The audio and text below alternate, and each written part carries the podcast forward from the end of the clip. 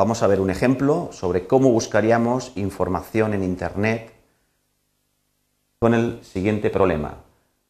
Estamos en una conversación y nos dicen que hay un videojuego infantil muy interesante para los niños de, temprana edad que se llama, algo así hemos entendido como Lipstick. Es un nombre en inglés que, bueno, que puede ocurrir que no sepamos exactamente cómo se escribe o tomemos nota de una manera errónea, como es el caso, puesto que nosotros si nos vamos eh, al buscador, lo, que haríamos normalmente sería pues, poner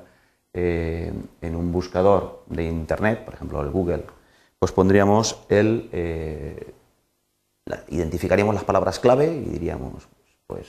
es un videojuego, es infantil, porque claro, videojuegos puede haber mucha información en Internet, ya centramos la búsqueda en, en, que es un videojuego infantil y le ponemos el nombre que nosotros hemos creído entender. Bueno, en este caso,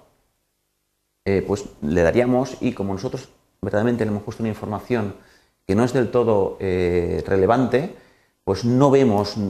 que encontremos alguna la información que verdaderamente, eh, que verdaderamente precisamos. ¿no? Ha, encontrado 1.300 resultados, pero iríamos sobre los mismos, iríamos pinchando, veríamos que todos son Nintendo, son todo videoconsolas, pero no es exactamente eh, pues aquí ya nos va a los juegos infantiles, pero no estamos en el entorno de la información que nosotros verdaderamente eh, precisamos. Entonces, igual podemos pensar efectivamente que, pues, que el nombre no es demasiado adecuado o, mm, pues bueno, vamos a irnos eh, a, generalizar la información. Por ejemplo, le quitamos, le quitamos el nombre porque a lo mejor sospechamos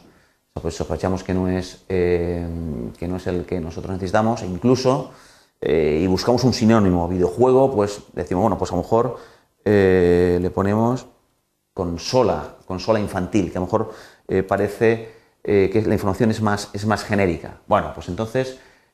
fijaos como mm, con sinónimos o poniendo más o menos información, ya directamente en la primera ocurrencia vemos que eh, que hay una consola efectivamente que se llama, en este caso no es el Lipstick, sino que es Lipstick, es bueno, pronunciado por, nosotros en un idioma que no es el nuestro, lógicamente es un modelo concreto que no es demasiado conocido, pues lógicamente no, no, lo hemos entendido bien, pues esto puede ocurrir en muchas ocasiones. Entonces tenemos que pensar en cómo podemos ir modificando las palabras clave que nosotros hayamos decidido eh, utilizar inicialmente y que no nos habían dado resultado en ir adoptando estrategias cambiantes para finalmente poder encontrar la información que nosotros vamos buscando.